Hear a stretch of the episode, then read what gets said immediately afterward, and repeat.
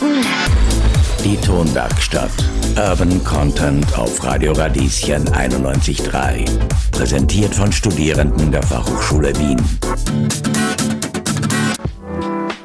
Herzlich willkommen hier bei Radio Radieschen in der Tonwerkstatt. Wir haben in den nächsten zwei Stunden einige spannende Persönlichkeiten für euch etwas genauer unter die Lupe genommen. Ob Hip-Hop-Tänzer, Künstler, Moderatorin oder Musiker.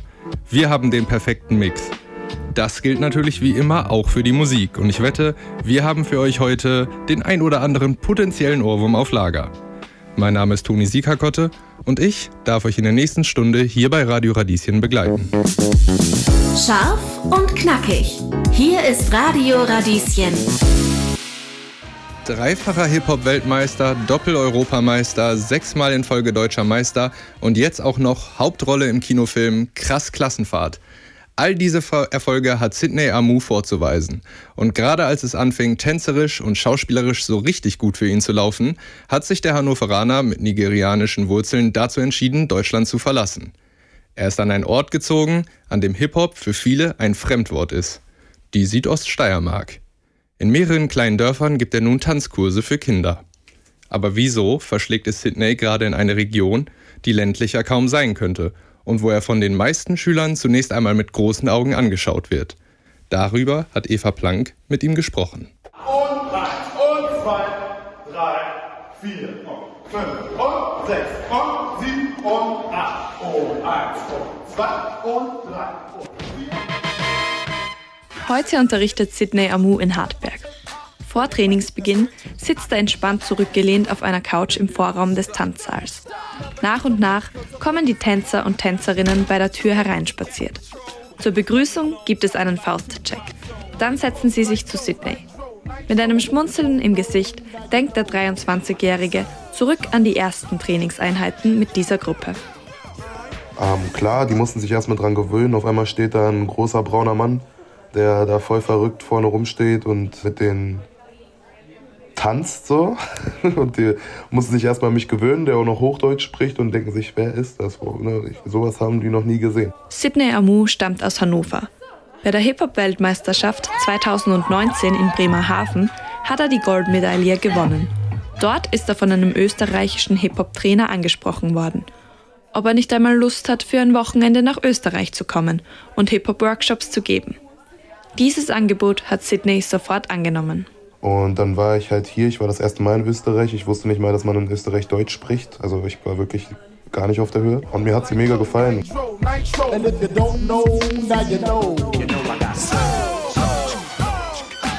Mit dem oststeirischen Dialekt hat Sydney noch immer zu kämpfen. Trotzdem hat er die Gegend und die Leute lieben gelernt und sich entschieden, länger zu bleiben.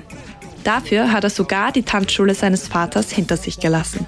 Ich wollte eh mal raus aus Hannover, raus aus Deutschland, irgendwo anders hin, für wie lange, keine Ahnung, aber ich wollte einfach woanders hin und mal anderen Leuten Tanzen beibringen und einfach ein bisschen das, was ich weiß, mein Knowledge so ein bisschen verbreiten.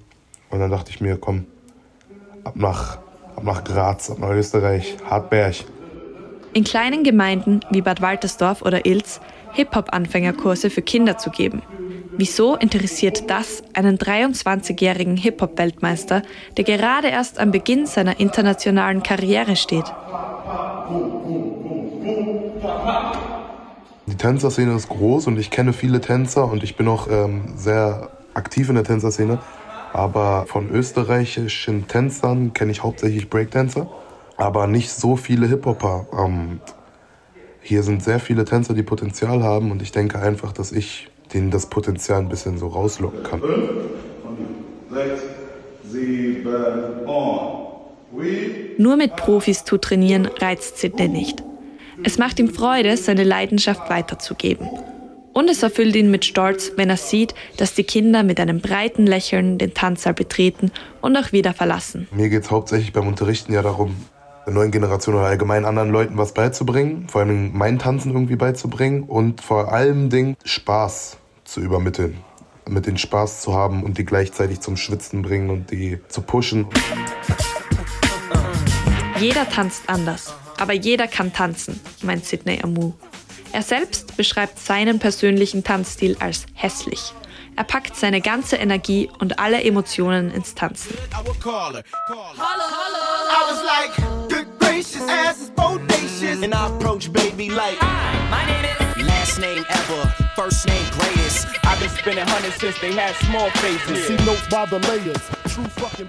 Ich konnte meine ganze Verrücktheit ins Tanzen stecken. Ich konnte da experimentieren und tanzen kennt halt keine Grenzen. Egal wie ich tanze, ich kann immer neue Sachen probieren, ich kann mich immer weiterentwickeln. Ich kann nie zu hyperaktiv fürs Tanzen sein. Tanzen hat nichts mit Ruhe zu tun. Tanzen hat was mit, also für manche schon, aber Tanzen für mich hat was mit Spaß zu tun, mit Hype, mit Schwitzen, sich selber to the limit pushen. Ruhe strahlt Sidney Amu definitiv nicht aus. Seinem Künstlernamen Lil Sid the Clown wird er definitiv gerecht. Er hat knallrot gefärbte Haare, eine quirlige Körpersprache und zieht beim Tanzen Grimassen, die manche Leute erschrecken können. Doch er animiert damit Zuseher und Jurys. Ich versuche die Leute zu entertainen, eine Show zu machen. So, da spiele ich auch viel mit meinem Gesicht und so weiter. Und mir wird oft gesagt, dass ich so ein bisschen so eine schauspielerische, ähm, wie nennt man das? Du weißt, was ich meine, dieses bisschen was Schauspielerisches an mir habe. So. Sein schauspielerisches Talent haben aber nicht nur Hip-Hop-Juroren erkannt, sondern auch deutsche Filmemacher. Ich wurde eines Tages von meinem Vater angerufen, der eine Künstleragentur auch hat, für Tänzer, Schauspieler, Models und so weiter. Und wurde gefragt, ob ich Lust habe, an einem Casting mitzumachen, weil die Castingfirma die Agentur angeschrieben hat und gefragt hat, habt ihr diese Leute? Und es wurde explizit nach einem, sag ich mal, so dunkelhäutigen gefragt, der verrückt ist. Und mein Vater hat direkt an mich gedacht und dann habe hab ich gesagt, okay, warum nicht? Was muss ich machen? So, ich habe das noch nie gemacht. Ich dachte mir, komm, mach ich. Passiert eh nichts, aber ne, Erfahrung sammeln. Nach bestandenem E-Casting wurde er zum Vorspielen nach Berlin eingeladen. Dort hat Sidney die Regisseure auf Anhieb überzeugt. Denn die zögerten nicht lange mit der Zusage für eine der Hauptrollen. Dann habe ich am nächsten Tag, den Freitag, schon äh, Anruf bekommen, ja, ey, du bist dabei. Und ich sitze da, ich so, hä? Scheiße.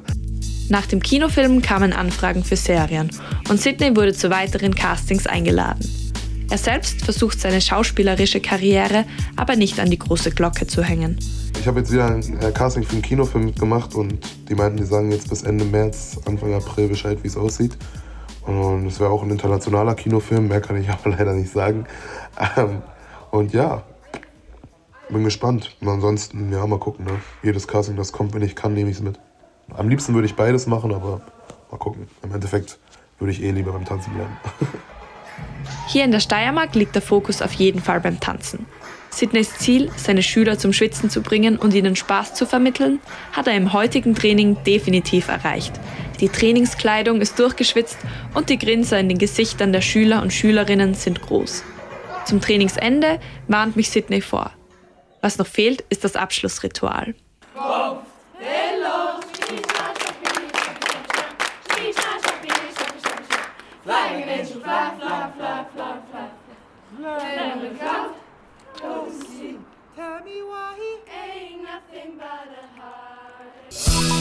Frisch und knackig. Das ist Radio Radieschen. Nicht jeder Künstler hat die Möglichkeit, sich frei zu entfalten und seine Kunst auszuleben. So mancher muss für dieses Recht kämpfen. So erging es auch Havi Rahman. Er stammt aus dem Irak und absolvierte dort am Kunstcollege in Bagdad das Studium der Bildhauerei. Aus politischen Gründen war er 1994 gezwungen, aus dem Irak zu flüchten. Seine neue Heimat fand er schließlich über viele Umwege in Wien. Seine Erlebnisse verarbeitet er seitdem in seiner Kunst. Seit Anfang 2022 leitet er das Spektakel im 5. Wiener Gemeindebezirk und will dort den Leuten, die sonst keine Bühne für ihre Kunst bekommen, eben diese bieten. Alexander Wolf hat ihn dort getroffen. Der Eingang zum Spektakel ist eher unscheinbar. Eine weiße Holztüre mit Glasscheiben. Nach dem Eintreten merkt man sofort, dass Kunst in der Luft liegt, da beim kurzen Blick nach rechts etliche Kunstwerke an der Wand hängen. In diesem Moment höre ich Javi Ramans Begrüßung. Gut gelaunt erzählt er bereits mit offenen Armen und Worten bei einem kleinen Plausch von sich und dem Spektakel. Er nimmt einen Großteil der geplanten Fragen ungewollt vorweg und zeigt mit seinem ansteckenden Lachen, dass ihm seine neue Arbeitswelt gefällt. Nach einem Espresso beginnt er nun auch mit eingeschalteten Mikros zu erzählen.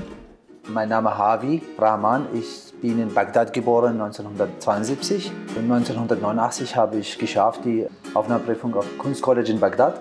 Dann 1994 habe ich Irak verlassen müssen aus politischen Gründen. Seit 96 lebe ich und arbeite ich in Wien. Seine Werke sind eine Verbindung der Ausbildung im Irak und den Erkenntnissen und Erfahrungen in Wien. Ja, ich sage immer, in Bagdad habe ich Handwerk gelernt und Kunst und Handwerk sind eins. In Wien habe ich gelernt zum Denken, weil Kunst ohne Freiheit, das funktioniert nicht. Hier habe ich die Freiheit bekommen und darum sage ich, hier konnte ich frei denken. Darum hat beeinflusst Wien oder Österreich meine Art zum, zu arbeiten in Kunst. In Wien fand er die Ruhe, um seine Kunst zu realisieren. Herz und Kopf leiten im Einklang die Hände, welche seine Ideen in die Tat umsetzen. Seine Kunst ist nicht nur ein Stil oder ein Medium. Ich arbeite mit Fotografie, mit Ton und Modellieren, ich arbeite mit Zeichnen, ich arbeite mit Musik, mit Video. Äh, ich arbeite mit allen Mitteln, die mir die Möglichkeit gibt, alles zum Ausdruck zu bringen. So sehr er Österreich und im speziellen Wien dankbar ist, musste er sich jedoch an seine neue Heimat zuerst einmal gewöhnen. Darum sage ich, Wien hat mir viel gegeben, aber es hat mir auch viel weggenommen, dass zum Beispiel langsam die Zeit zu genießen. Es gab nicht Möglichkeit. Musst du viel arbeiten, musst du schnell lernen, musst du das, das, das. Und ja, so, so hat es natürlich eine, ein Gewinn. Win-win-Situation sozusagen am Ende. Für mich, für Wien, für Wien und für mich. Die Kunst beschreibt er simpel. Kunst ist Kunst der Notwendigkeit. Weil Kunst für mich ist so notwendig, ist kein Luxus. Es gibt viele Themen, die, die für mich sehr wichtig zum, zum Aufarbeiten Kunst und Auf, Aufklärung. Durch Kunst klären wir viel auf in der, in, in der Gesellschaft, mit Jugendlichen, mit Kindern. Durch Kunst kannst du viel, viel erreichen. Harvey ist aber nicht nur Künstler, nicht mehr. Er führt seit Anfang des Jahres auch das Spektakel im 5. Wiener Gemeindebezirk. Der Ort des Interviews ist Bar, Theater und Galerie zugleich. Aber Spektakel ist Spektakel. Spektakel ist ein Raum für Kunst und Kultur. Wir haben ein Theater, dann haben wir den ersten Raum, die bildende Kunst, wo die Galerie, und haben wir die Bar. Der Bar ist die Begegnungszone zwischen alle, die Kultur und Kunst betreiben und auch die anderen, die, die Inter Interessenten, die, die kommen hier und die erleben Kunst und Kultur. Seine Oase der Kunst und Kultur hat für ihn aber auch eine sehr spezielle Bedeutung. Spektakel ist ein wunderschöner Name, aber ich beschreibe den Ort hier als Oase der Kunst und Kultur. Weil Oase ist es, du gehst in der Sahara, du gehst in, eine, in den Ungewiss und dann triffst du einen Ort, wo Wasser und Grün, dann kommst du in den, in den Spektakel. Darum viele Menschen sagen, oh, ich kenne Spektakel nicht. Ja, jetzt ist Zeit. Jetzt Zeit, um die Leute Spektakel kennenzulernen und über Spektakel hören und in Spektakel ihre Intellektualität auszuleben und guter Wein und guter Kaffee trinken. Künstler, deren Namen noch nicht in jedermanns Ohr klingen, sollen hier eine Chance bekommen, sich zu präsentieren. Und das ist auch Treffpunkt für Künstler und Künstlerinnen, die unbekannt, die junge Künstler, die, die sich ihr Potenzial zeigen wollen. Darum sage ich auch, also Spektakel ist auch eine Art für Underground-Kunst. Alles, was man nicht gehört wird, hoffentlich wird in Spektakel gehört und sichtbar gemacht. Aber wie sieht sich Harvey selbst? Über seine Stärken redet man bekanntlich lieber als über seine Schwächen. Harvey definiert sich so.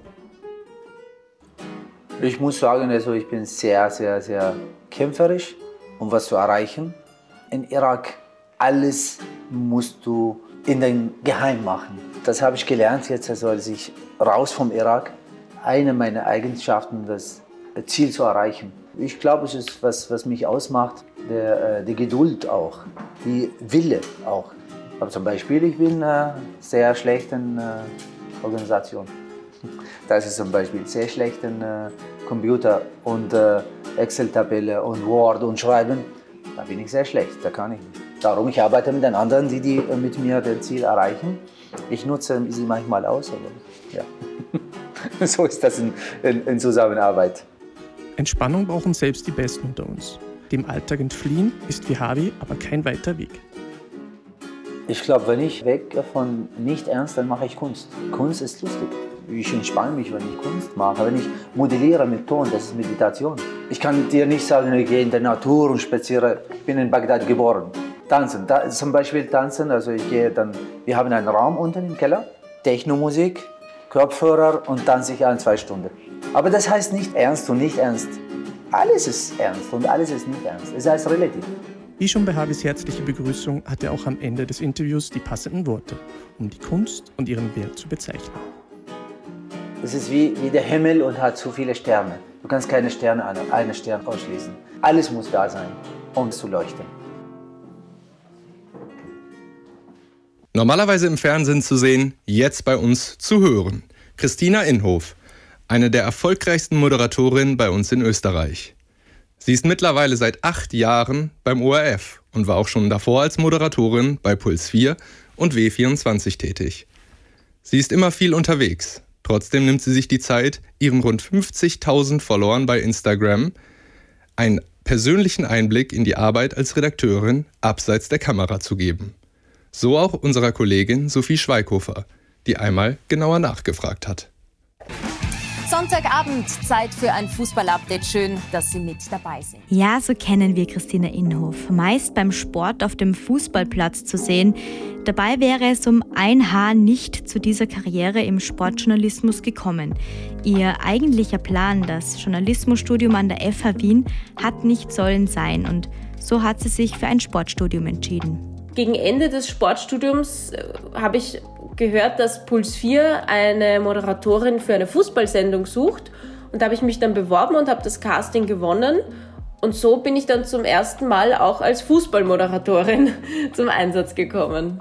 Hätte ich das ganz normale Journalismusstudium gemacht, glaube ich, wäre ich heute nicht im Sportbereich auch tätig. Wie das Leben so spielt. Schon während der Ausbildung hat Christine nebenher Praktika gemacht. Wie sie so schön sagt, darf man sich zu Beginn der Karriere für nichts zu schade sein.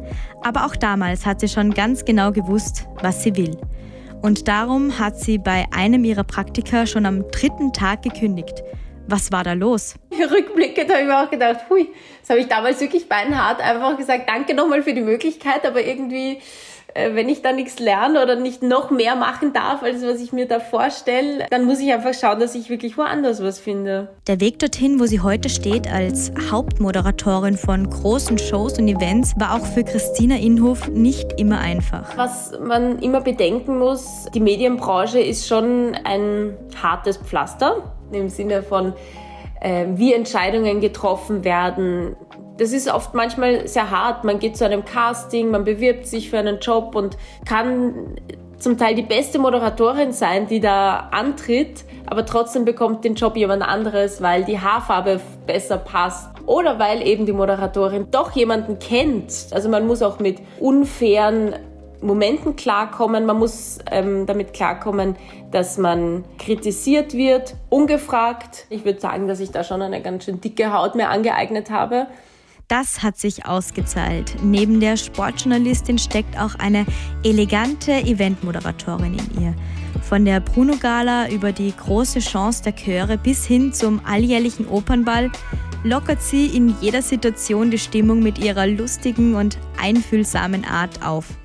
Ich glaube, so unattraktiv hat noch niemand im Fernsehen eine Auster gegessen. Und dann plötzlich der große Traum. Die Moderation von Dancing Stars. Das war ich glaube, der verrückteste Anruf meines Lebens. Ich habe überhaupt nicht damit gerechnet. Es war an einem schönen Sommertag. Dann ruft mich der ORF-Unterhaltungschef an und äh, hat mir eben gesagt, ja, und es gibt eventuell die Möglichkeit, dass aus Corona-Gründen die Miriam Weichselbraun aus England nicht anreisen kann, ob ich mir das vorstellen könnte. Und das hat dann echt fast zwei Wochen gedauert und ich habe fast schon schlaflose Nächte gehabt, weil ich jetzt wissen wollte, ob dieser ganz große Traum für mich wahr wird oder nicht. Und wie das dann geklappt hat. Jede Woche in einer neuen Robe. Ein wahrer Mädchentraum. Man darf da jetzt nicht reinkippen und glauben, das ist jetzt das ganze Leben, sondern es ist halt immer schön am Freitagabend und es gehört viel dazu, dass man so aussieht, viel Arbeit der Visagistinnen und ja, aber es ist natürlich schon immer, immer ganz was Besonderes. Die Moderation von Dancing Stars war Christinas erster Kontakt mit der Sendung. Noch mit einem gewissen Sicherheitsabstand zur Tanzfläche. Also unterstützen Sie Ihr Lieblingspaar am besten schon jetzt, denn hier sind sie, die drei Tanzpaare, von denen eines den heutigen Abend garantiert nie wieder vergessen wird. Hier sind sie, die Finalisten von Dancing Stars 2020. Im Jahr darauf war sie dann selbst als Kandidatin dabei. Wie sie sagt, schon fast die größere Herausforderung. Weil beim Moderieren habe ich eben meine Erfahrungen, meine Selbstsicherheit, da stelle ich mich hin und mache das, was ich zehn Jahre lang schon gelernt habe und perfektioniert habe. Und beim Tanzen musste ich dann auf einmal viel mehr von mir auch als Persönlichkeit preisgeben und das ist etwas, was mich auch unsicher gemacht hat am Anfang. Ihre Fans waren sich hingegen sehr sicher beim Voting um die Romy. Ein Film- und Fernsehpreis jährlich vergeben durch den Kurier. Mitten am Fußballfeld wurde sie überrascht. 2021 die beliebteste Moderatorin in Show und Unterhaltung. Ich hätte nicht damit gerechnet, dass es wirklich reicht, weil es waren so große Namen mit mir gemeinsam nominiert. Arabella Kiesbauer, Miriam Weichselbraun, Elias Mbarek. das sind, das sind Persönlichkeiten, die für mich jahrelang Vorbilder waren. Und dann stecke ich die in die Tasche und gewinne den Preis. Also das war einfach einer der aller, aller schönsten Momente in meiner Karriere. Die Romy war der Lohn für jahrelange Arbeit und eisernes Durchhaltevermögen. Damit hat sie doch auch einen besonderen Platz verdient, oder? Das ist ja wie so ein kleiner Oscar, diese, diese Romy, also in so einem schönen Gold. Und die steht jetzt echt in meinem Wohnzimmer und das gibt mir auch Kraft in Momenten, wenn ich wieder irgendwie mir denke, ach Gott, es läuft nicht so, wie ich es mir vorstelle oder heute habe ich irgendwie einen schlechten Tag oder die Sendung war nicht gut, da bin ich unzufrieden. Hinter dem ganzen Glitzer und Glamour stehen eben auch viele Nachtschichten und vor allem unregelmäßige Arbeitszeiten. Christina Inhof beschreibt ihren Job als ein Überraschungspaket, denn ohne einen Blick in den Kalender weiß sie nicht, was sie am nächsten Tag erwartet. Deswegen brauche ich aber auch eben beim Sport so meine fixen Zeiten, wo ich das mache, weil äh, selbst jetzt zu sagen, ich gehe jetzt eine Runde laufen, da bin ich dann manchmal viel zu faul und lege mich lieber aufs Sofa. Dieses Problem kennen wir doch. Vor allem ist die Auswahl der Sportarten so groß, da weiß man gar nicht, womit man anfangen soll. Ich gehe sehr gerne zum Spinning und es ist so Clubatmosphäre, laute Musik und dann wird äh, ja, gestrampelt am, am Radergometer und gleichzeitig aber auch ein bisschen so eine Tanzchoreografie gemacht. Und das ist der anstrengendste Sport, den ich je gemacht habe. Die Tonwerkstatt. Urban Content auf Radio Radieschen 91.3. Präsentiert von Studierenden der Fachhochschule Wien. Akustische Instrumentalmusik, eine bunte Mischung aus verschiedenen Musikstilen und dazu Texte, die wie zufällig zusammengewürfelt wirken und doch wunderbar zusammenpassen. Die Wiener Band Buntspecht begeistert mit ihrer Musik aus Wortspielen und wirklich lässigem Indie-Pop-Jazz-Mix Zuschauer. Irina Wieser hat sich mit dem Saxophonisten der Gruppe Roman Gesler unterhalten. Übers Musikmachen, was es bedeutet, Teil einer Band zu sein und was ihm daran gefällt.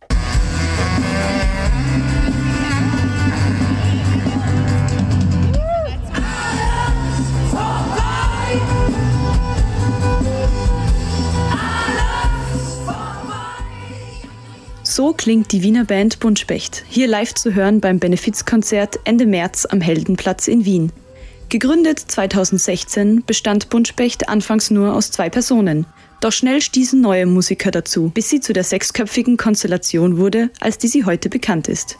Roman Gessler schloss sich als letzter an. Er ist der Saxophonist der Band. Die beiden Sänger kennen sich schon sehr lange und haben schon lange zusammen Musik gemacht und dann sind sie irgendwann dem Cellisten tatsächlich auf der Straße begegnet. Der ist Straßenmusiker und haben zusammen gespielt und dann noch einen Schlagzeuger im Freundeskreis und einen Bassisten im Freundeskreis eingesammelt und ich bin dann auf die Fünfe gestoßen und habe anfangs eigentlich eher Konzerte organisiert und ein bisschen organisatorische Sachen gemacht und dann aber jedes Mal einen Song mehr mitgespielt und mich so ein bisschen eingeschlichen. Heute ist er ein festes Mitglied von Buntspecht und sein Part, das Saxophon, als Melodieinstrument in den Liedern nicht mehr wegzudenken. Roman Gessler kommt aus Friedrichshafen am Bodensee. Sein Weg zur Musik hat im Kindergarten mit Klanghölzern begonnen und ging klassisch weiter zur Blockflöte. Im Alter von acht Jahren ist er dann auf das Saxophon umgestiegen. Für ihn war es schon damals das coolste Instrument, das es gibt. Während seiner Schulzeit war er Teil der Big Band und nebenher auch im traditionellen Musikverein tätig. Dann auch in einigen verschiedenen Bands und ein bisschen was Elektronisches probiert, aber ja, immer mit vielen Leuten Musik gemacht. Neben Buntspecht gibt es auch das Side-Project Merzaplo, das die Band in kleinerer Konstellation zu viert betreibt. Dort spielen sie einen etwas anderen Stil, wilder, freier und geprägt von Improvisation. Saplo ist quasi Florentins alter Ego und die Merzaplo als Band sind Jakob am Bass, Florian am Schlagzeug, ich am Saxophon und Florentin am Geschrei und dem schwarzen Rohr, auf dem er rumklopft. Ja. Der Unterschied zu einem normalen Bürojob ist für Roman Gessler, dass man mit den Leuten nicht nur irgendwie zurechtkommen sollte, sondern sich wirklich gut versteht und miteinander kann. Gerade wenn man so die Eigenheiten der Leute dann besser kennt, muss man die halt hinnehmen und versuchen, seine eigenen vielleicht ein bisschen in den Zaun zu kriegen. Und das ist so eine ständige Dynamik. Man verbringt ja auch sehr viel Zeit miteinander. Und es entstehen Beziehungen, in denen nicht nur Spaß, sondern auch Toleranz und Achtsamkeit eine große Rolle spielen. Und ich will nicht so viel Zeit mit jemandem verbringen, den ich nicht mag. Diese ständige Dynamik prägt die Band als Gesamtkonstrukt und hat auch Einfluss auf ihre Musik. Der Charakter von jeder Person spiegelt sich auch irgendwo im Spiel wieder. Aber wie in jeder anderen Freundschaft oder Beziehung ist eine Auszeit voneinander auch hin und wieder nötig. Klar, wenn man irgendwie dann da drei Wochen auf Tour war zusammen, dann sind alle sehr froh, wenn sie heimkommen und mal ein paar Tage niemand davon sehen müssen, glaube ich. Doch nach einer Ruhepause wird es wieder Zeit für neue Musik. Der Lucky, unser Sänger, kommt meistens mit Gitarren, Akkorden und schon Textfragmenten oder einer Melodie oder irgendwie so Kleinteilen und dann wird es meistens im Proberaum ausgespielt, dass jeder seinen Teil dazu improvisiert und wir jammen irgendwie recht lange drauf und dann zeigt sich oft recht schnell, welche Teile funktionieren und wo vielleicht noch was fehlt und das geht dann über mehrere Monate und wird irgendwann zu einem Song. Ein Song, der aufgenommen und veröffentlicht ist, unterliegt auch danach noch einem Wandel. Bei jedem Live-Auftritt erfinden sie Teile komplett neu oder improvisieren dazu. Geprägt von Einflüssen des Wiener Lieds oder Gypsy Swings entsteht mit Saxophon, Cello und Melodika ein spannender Indie-Jazz-Pop-Mix, der den Sound der Band ausmacht. Ein Buntspechtlied, das Roman Gessler gar nicht gefällt, gibt es nicht aber er hat Favoriten. Ich mag generell die Songs, die so ein bisschen freier sind, wo es eher moody zugeht und es nicht eine super festgelegte Struktur ist, sondern man improvisieren kann und man nicht weiß, wie lang welche Part ist, sondern es alles irgendwie ein bisschen live entsteht. Sowieso werden alle Songs vorher live gespielt, bevor sie aufgenommen werden. Und längst nicht alles, was das Sextett im Repertoire hat, ist im Studio aufgenommen und somit konserviert. Das macht es ja auch spannend. Wäre langweilig, wenn man alles irgendwo finden würde. Der Saxophonist ist gerne im Studio beim Aufnehmen eines neuen Songs. Ganz spannende Momente sind, wenn ein neuer Song kommt und wir probieren ein bisschen das rum und auf einmal klappt es so. Und Momente, wo dann alle sehr freudig sind und man spielt denselben Song einfach zehnmal am Stück, weil es so cool ist und gut funktioniert und man merkt, da ist jetzt gerade was entstanden. Das ist auf jeden Fall sehr schön. Doch das Live-Spielen auf der Bühne ist für Roman Gessler ebenso ein toller Teil am Musikerdasein. Da macht die Vielfalt Spaß. Immer nur auf Tour sein wäre bestimmt auch anstrengend, aber es ist ja nicht so. Man ist mal ein paar Wochen unterwegs, dann ist das schön. Dann kommt eine Probephase, wo man schreibt, das ist schön, und dann kommt man ins Studio und das ist schön und alles wird nach einer Zeit anstrengend und dann kommt bald wieder das andere. Das ist das Schöne dran. Doch die Band ist nicht sein einziger Lebensinhalt, was auch gut so ist. Der Saxophonist arbeitet bei einem Musiklabel. Dabei ist es seine Aufgabe, neue Künstlerinnen und Künstler zu finden und ihnen zu helfen, ihre Musikkarriere zu starten. Ich finde aber genau diese Balance aus beiden meine ich sehr schön. Also ich unterstütze gern andere Künstlerinnen bei ihrem Schaffen es macht mir auch sehr viel Spaß und selbst auf der Bühne zu stehen genauso. Das merkt man. Deshalb sollte man sich nicht die Chance entgehen lassen, Buntspecht live auf der Bühne zu sehen. Und das so oft es geht. Denn kein Auftritt ist wie der andere.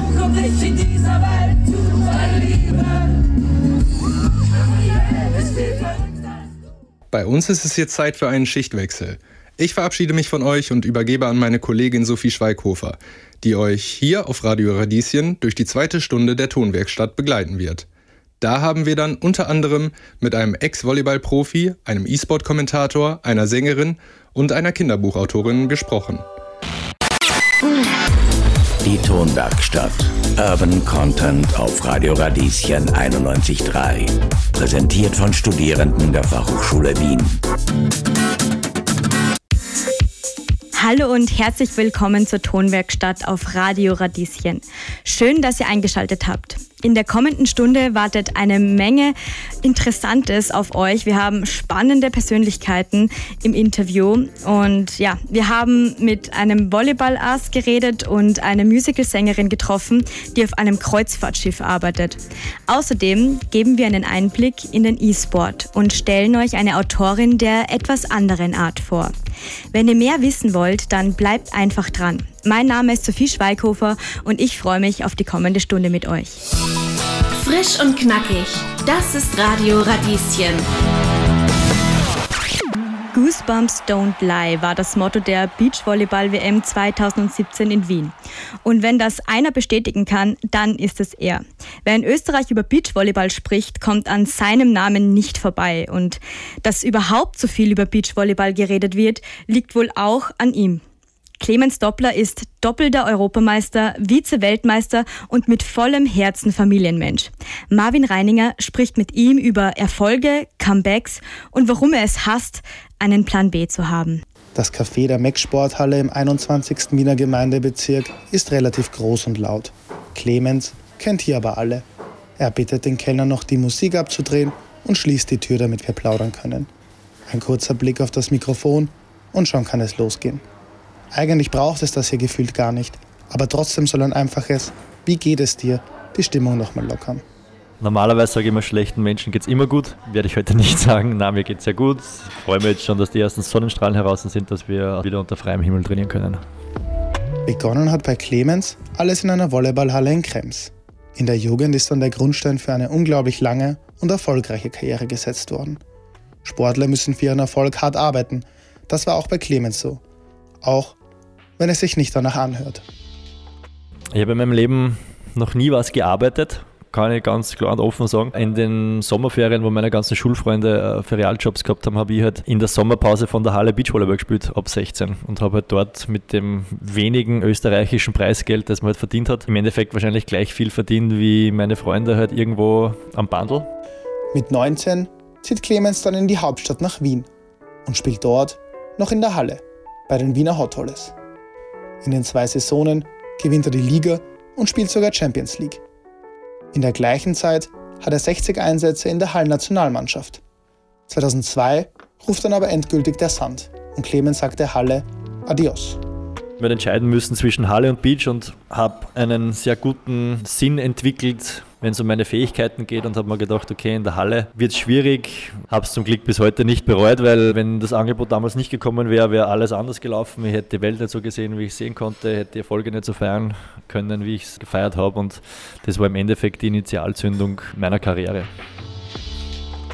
Doch wie so viele Profisportler muss auch Clemens Doppler bald mit einem schmerzhaften Thema umgehen lernen. Verletzungen. Für viele sind Kreuzbandrisse das sportliche Todesurteil. Ich habe mir aufgeschrieben, dass Clemens sogar zwei hatte. Eigentlich möchte ich fragen, wie man sich davon zweimal zurückkämpft, doch er unterbricht mich sofort und hält nur vier Finger in die Höhe. Ich habe mir das Ganze viermal angeschaut. Es geht einfach so wie sehr oft im Leben einfach um das, dass man Entscheidungen trifft. Für mich war ganz klar, ich werde nicht gebremst durch eine Verletzung. Ich habe mir dieses Comeback Stronger wirklich fast tätowieren lassen, weil das habe ich verinnerlicht. Ich habe alles dafür getan, wieder zurückzukommen. Jetzt kann man sagen, einerseits deppert, oder man kann sagen, okay, fokussiert. Doch statt über seine Verletzungen zu reden, spricht Clemens Doppler lieber von seinen sportlichen Highlights. Und das größte davon hat er vor fünf Jahren in Wien erlebt. Das war sicher das Sommermärchen 2017 mit Alex Horst gemeinsam bei der Weltmeisterschaft auf der Wiener Donauinsel Heim-WM. Wir haben aber tatsächlich nicht Gold verloren, sondern Silber gewonnen. Das hat es noch nie gegeben! Mit der WM 2017 wurde Beachvolleyball in Österreich richtig aufgewertet. Legendäre Beachpartys ziehen tausende Leute an. Der Event findet unter anderem Namen mittlerweile jedes Jahr statt.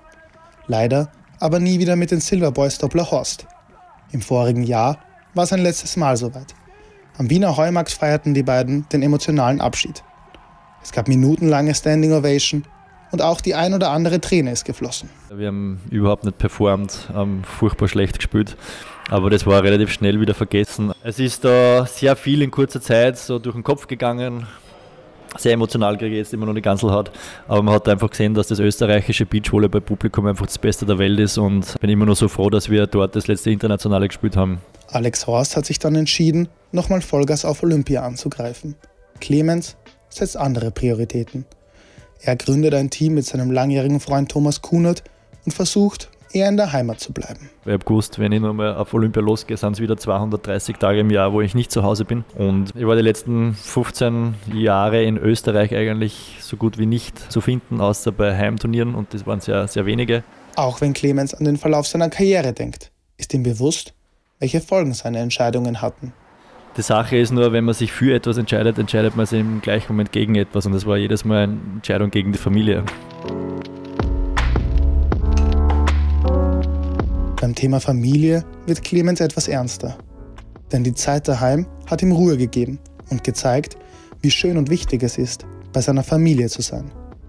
Wenn er über seine achtjährige Tochter redet, wird klar, was ihm besonders wichtig ist. Jetzt bin ich nur maximal vier, fünf Jahre der coole Papa. Dann mit zwölf bin ich abgemeldet und ich möchte die, die, die Phase meiner Tochter intensiver miterleben als, als früher. Ich war bei ihren Geburtstagen mehr weg als da. Das wollte ich einfach nicht haben, die, die letzten oder die nächsten Jahre. Doch eins möchte Clemens Doppler klarstellen. Nur wegen seinem Alter würde er nicht aufhören mit dem Profisport. Körperlich bin ich so fit wie nie. Ich würde auch niemals meine Karriere beenden, nur weil ich jetzt 41, 42 oder 43 bin, sondern ich beende es dann, wenn ich nicht mehr gerne ins Training gehe. Dass er Sportler durch und durch ist, merkt man auch an seinem Fokus und daran, wie er die Frage beantwortet, ob er eigentlich ein zweites Standbein hat. Ja, das ist aber alles erst am Ende meiner Karriere entstanden. Ich bin ein Verfechter davon, dass man eigentlich keinen Plan B haben sollte. Bin der Meinung, dass wenn man immer so ein, so ein Sicherheitsnetz hat, wo man weiß, okay, wenn das nicht funktioniert, dann kann man eh das machen. Dann glaube ich, dann wäre ich diesen Weg nicht so konsequent gegangen. Weil ich habe gewusst, ich setze alles auf die Karte und es muss einfach aufgehen, weil es ist dann eben nichts. Und trotzdem hat er mittlerweile für die Karriere nach der Karriere vorgesorgt. Er hat die Polizeischule absolviert, ein Diplom für Trainings- und Sportmanagement gemacht und gibt Motivationskurse. Am meisten Spaß macht ihm aber etwas ganz anderes. So ein bisschen Vorbildwirkung und so eine Mentorenrolle für Kinder einnehmen. Und wenn du denen dann siehst, da brennt das Feuer in die Augen, die wollen mehr, die wollen mehr, die wollen mehr, dann ist das die größte Motivation, die es für mich gibt. Ein gutes Vorbild für Kinder sein. Genau das tut er mittlerweile. Bei verschiedenen Projekten. Unter anderem der Sportbox oder auch dem Sportpitch. Wir sitzen noch eine Weile im Café der Sporthalle und plaudern über sein Engagement. Die Stimmung zu lockern war gar nicht notwendig. Der Kellner kann die Musik wieder anmachen und ich verabschiede mich von Clemens. Das war's für heute mit Terminen. Jetzt ist wieder Zeit für Familie.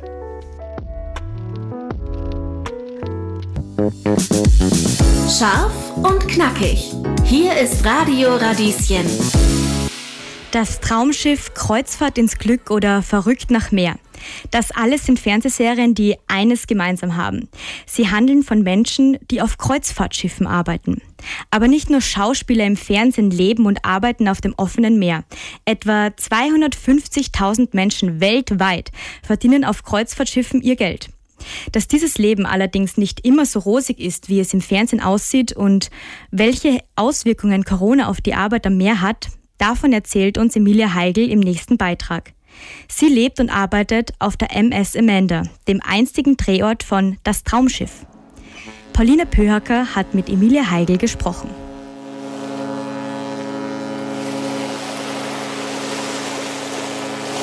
Dieses Hupen und die Worte Schiff Ahoi hat Emilia Heigl in den letzten sechs Monaten öfter gehört als alles andere. Denn sie lebt und arbeitet auf der MS Amadea, dem Kreuzfahrtschiff, das einst die Kulisse für das Traumschiff war. Im Moment arbeite ich auf einem Kreuzfahrtschiff als Sängerin und Tänzerin im Showensemble. Emilia Heigl ist 22 Jahre alt und hat in Wien Musical studiert. Das war schon seit ihrer Kindheit ein großer Traum. Sie hat das erreicht, was sich viele wünschen. Emilia hat ihr Hobby zum Beruf gemacht und kann dabei sogar um die Welt reisen. Ich habe schon während meiner Musical-Ausbildung immer wieder davon gehört, dass das Kollegen machen, dass sie sagen, ja, ich bin jetzt mal ein Jahr weg und dann frage ich, warum? Ja, na, ich, ich arbeite auf einem Kreuzfahrtschiff. Dann habe ich mal mit einer Kollegin länger drüber gesprochen und ich habe mich da eigentlich wirklich verliebt in diesen Traum, einmal für ein Jahr oder so auf einem Schiff zu arbeiten. Nachdem Emilia im Juni 2020 ihr Musicalstudium abgeschlossen hat, will sie eigentlich sofort mit dem Kreuzfahrtschiff ablegen und die Welt bereisen. Der Arbeitsvertrag ist bereits unterschrieben. Doch aufgrund der Corona-Pandemie wird die Reise zunächst abgesagt. Der Traum vom Leben im offenen Meer ist geplatzt. Doch dann kommt im Sommer 2021 eine E-Mail. Emilia darf ab Herbst 2021 mit über einem Jahr Verspätung doch auf das Schiff. Es gibt allerdings immer noch Covid-bedingte Einschränkungen. Die Crew darf in manchen Ländern nicht an Land gehen. Also einmal waren es wirklich ein Monat, wo wir kein Land betreten konnten und dann halt irgendwann wird es auch langweilig. Auch einige der geplanten Routen wurden wegen Einreiseverboten und Quarantäneregeln abgesagt. Normalerweise macht die Amadea, also die MS Amadea, mein Schiff, äh, auf dem ich jetzt gerade arbeite, im Winter immer eine große Weltreise. Das wurde bei uns leider wegen Corona von Anfang an gar nicht geplant. Dann kam stattdessen die große Karibikreise und darauf haben wir uns gefreut. Am Weg in die Karibik mussten wir dann leider nach drei Tagen auf See. Insgesamt hätten wir für die Atlantiküberquerung sieben Tage gebraucht, aber nach dreieinhalb Tagen haben wir umgedreht, weil wir zu viele positive Fälle an Bord hatten. Das heißt, der exotischste Ort, an dem ich vielleicht war, war in der Mitte des Atlantiks. Trotzdem ist das Leben auf dem Schiff abwechslungsreich. Neben ihrer Arbeit darf Emilia Heigl auch andere Freizeitangebote nutzen und die Restaurants an Bord besuchen. Wir dürfen fast alles, was Gäste auch dürfen. Wir haben halt Crew-Status, was halt dann heißt, wenn die Crew nicht von Bord darf zum Beispiel, zählen wir da halt auch dazu. Aber ansonsten haben wir sehr, sehr viele Privilegien. Das ist nicht selbstverständlich. Abgesehen von Emilia und den anderen im Showensemble arbeiten fast alle in der Crew jeden Tag von früh bis spät und dürfen Gästebereiche nur zum Arbeiten betreten. Auf der MS Amadea arbeiten ca. 350 Leute, die sich um bis zu 570 Gäste kümmern. Von natürlich Bar und Hotel, Reiseleiter über Showensemble, Elektriker, Techniker, die ganzen Offiziere, die das Schiff steuern, Menschen, die am Motor arbeiten, bis hin zu Friseur und Masseurin gibt's alles. Weil die MS Amadea der Drehort für eine deutsche Fernsehserie war, ist ein Großteil der Gäste aus Deutschland. Doch die Crew im Schiff kommt aus aller Welt. Die Crew ist wirklich total international, aber hauptsächlich Filipinos, vor allem im Hotelleriebereich. Ein bisschen Mittel, Amerika und äh, Venezuela und Co. Im Engine Room und bei Elektrikern, Technikern sind sehr viele Leute aus der Ukraine. Während die Crew sich untereinander auf Englisch unterhält, wird mit den Gästen an Bord Deutsch gesprochen. Es gibt Deutschkurse für internationale Mitarbeiter, in denen sie genau das Vokabular lernen, das sie für ihren Job brauchen. Wir haben eine sehr alte Zielgruppe. Unser Schiff ist ausgerichtet auf 50 bis 90-Jährige, würde ich sagen.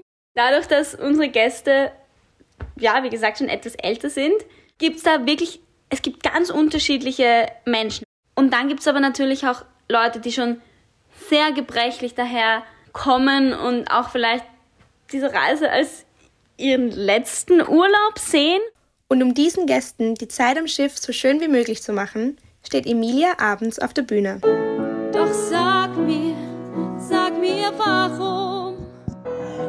Wir haben ganz unterschiedlich, je nach Reise, je nach Programm der jeweiligen Reise, drei bis sechs Shows die Woche. Und die finden immer am Abend statt. Und dann gibt es natürlich noch Proben. Also immer wenn an einem Tag eine Show ist, dann ist am Vormittag eine Probe von der Show und am Tag davor haben wir auch noch Putzproben. Emilia sagt von sich selbst, dass sie ihre Arbeit liebt. Was ihren Job so besonders macht, ist das Reisen. Neben Nizza, Teneriffa und anderen Städten am Mittelmeer war vor allem Silvester auf Madeira ein Highlight.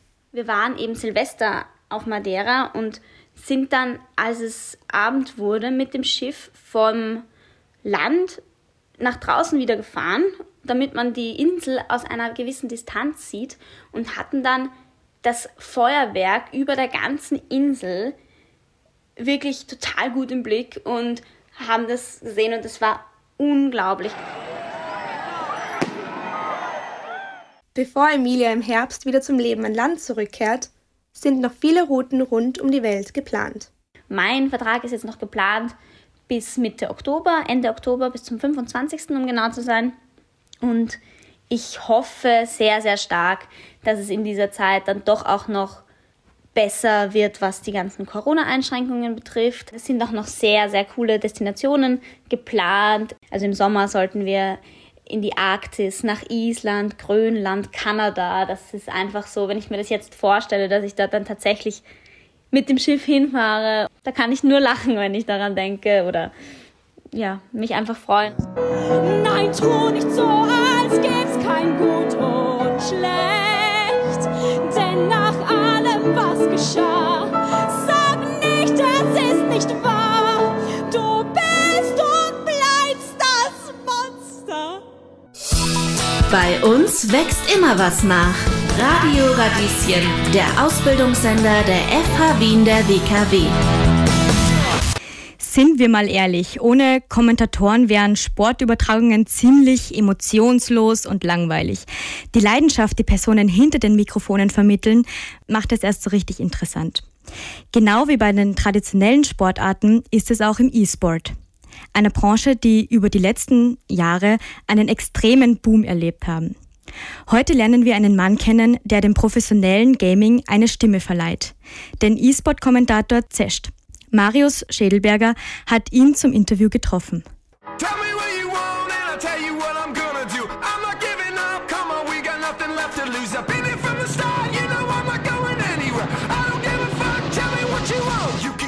But it is a diffuse once more coming in. And look at that pack. It is putting him back. It is forcing him to start again. But here is the ult. I have a little bit of a deja vu coming back but not No happening again! It is Yassine. The clutch minister is calling and it's time to pay your taxes. Ich bin Vincent Taum Groß oder mit äh, auch meinem Tag Zescht. Ich bin 25 Jahre alt und ich bin von ja, Hauptberuf könnte man sagen Kommentator oder Analyst oder auch Host für das Spiel Valorant. Seit 2017 kommentiert Vincent E-Sports-Turniere. Zuerst bei Spielen wie Counter-Strike oder PUBG Mobile. 2020 wechselte er dann zu Valorant, einem Free-to-Play-Shooter von Riot Games. Zuerst arbeitete er bei kleinen Turnieren im deutschsprachigen Raum mit. Anfang 2021 gelang ihm der Durchbruch. Er durfte große Übertragungen mit Beteiligung aus ganz Europa kommentieren und auch moderieren. Ein Jahr später zählt er auch international zu den Besten seines Fachs. Also ich glaube, man kann sich das sehr häufig ähm, vorstellen, indem man das einfach sehr, sehr ähnlich sieht wie, ja, wie ein Fußballkommentator. Also ich denke, die meisten Leute schauen ja Fußball und es ist ein sehr ähnlicher Job. Beim Fußball geht es relativ ruhiger zu, als jetzt zum, zum Vergleich zum, zum Spiel, wo ich mache, weil zum Beispiel relativ selten Tore ja zum Beispiel fallen oder es fallen nicht alle fünf Minuten Tore. Der, der Klimax ist jetzt bei dem Spiel, das ich mache, zum Beispiel viel häufiger vorhanden. Und dann ist der Beruf eigentlich so, wie man sich beim Fußballkommentator vorstellt. Man bereitet sich vor, man überlegt sich spezifisch Situationen, solche Sachen. Man, man, man, man kann es wie ein ganz normaler Job, man kann es ein bisschen sich vorstellen, wie wenn man sich damals vielleicht in der Schule oder so für eine Präsentation vorbereitet hat. Man bereitet sich eben die Fakten vor und überlegt sich halt, mit welchen Geschichten man das Ganze ausschmücken kann, was dort auf dem Bildschirm passiert. Dadurch, dass beim Gaming viel mehr in kürzerer Zeit passiert als beispielsweise beim Fußball, ist es vor allem Vincents Aufgabe, den ZuseherInnen Emotion zu vermitteln.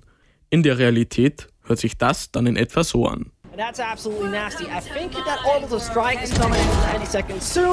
As no Corcus falls, Fabin is on it. But can he plan once more? No way! He's finding more! Oh my What are God! you made of?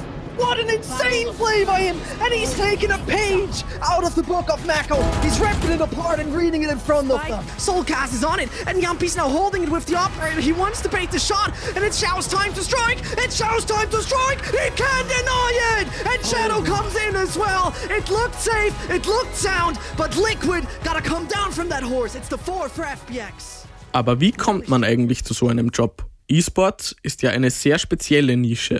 Anders als traditionelle Sportarten wie Fußball oder Motorsport, bei denen man schier unendliche berufliche Möglichkeiten haben kann. Also es gab ja schon ewig lang solche Turniere und ewig lang Leute, die diese Spiele kommentiert haben. Und ich habe davor eben ein anderes Spiel als das jetzige Valorant gespielt. Ich habe damals CS gespielt, also Counter-Strike. Und da war es eben so, dass ich spontan, als ich selbst gespielt habe, einfach mal das gemacht habe. Also ich habe einfach in diesem Voice-Chat, wo man normalerweise mit den Mitspielern redet, das gemacht und habe lustigerweise in einem Spiel eben jemanden gefunden, der da das eben auch daran interessiert ist. Ja, dann haben wir angefangen mit so Free-Turnieren und halt so mit so ganz kleinen Sachen und habe das halt nie aufgehört zu machen. Ich denke, das war ganz wichtig, nicht aufzuhören. Und das hat am Ende dazu geführt, dass ich das, das weitergemacht habe und besser wurde und mehr für meine Arbeit getan habe. Und am Ende des Tages war ich dann, war ich halt immer weiter dabei. Das hat am Ende dazu geführt wahrscheinlich, dass ich eben jetzt größere und bessere Events machen kann mit der Erfahrung. Über die letzten zwei Jahre blieben auch E-Sports nicht von den Corona-bedingten Lockdowns verschont. Es wurde größtenteils von zu Hause aus kommentiert.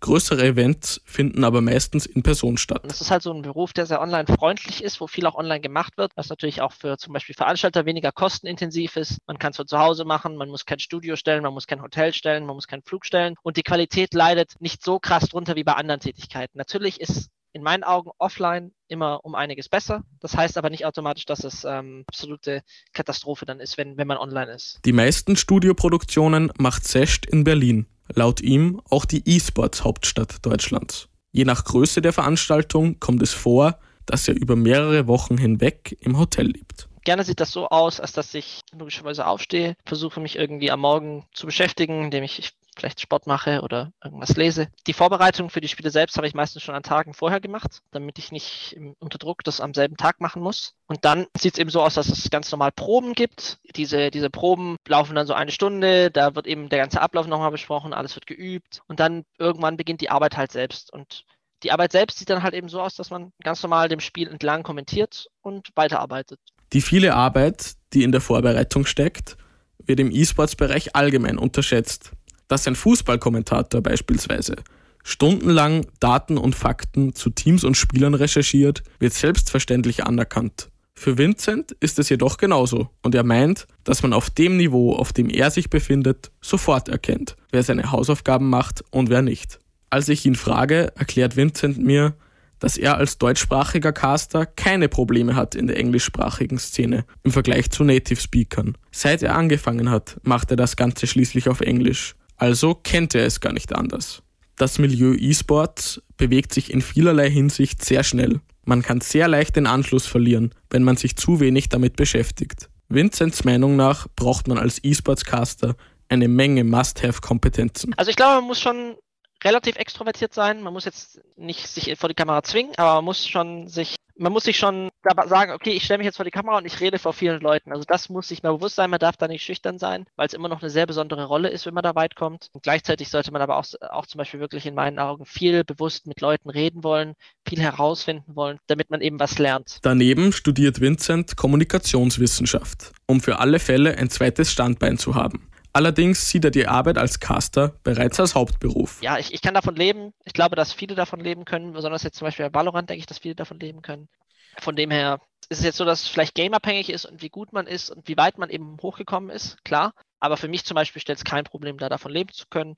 Aber sagen wir so, mehr erreichen geht immer und mehr wollen geht immer. Für Menschen, die sich in der Szene etablieren wollen, hat Vincent zum Schluss noch ein paar Ratschläge parat weniger Sorgen machen, mehr machen. Einfach wirklich Leute anschreiben, Leute fragen, Leute um Hilfe bitten, immer freundlich und höflich bleiben. Das ist, glaube ich, extrem wichtig. I mean, this was this tournament was far away from being boring. We saw some excellent Valorant today, and it was a blast.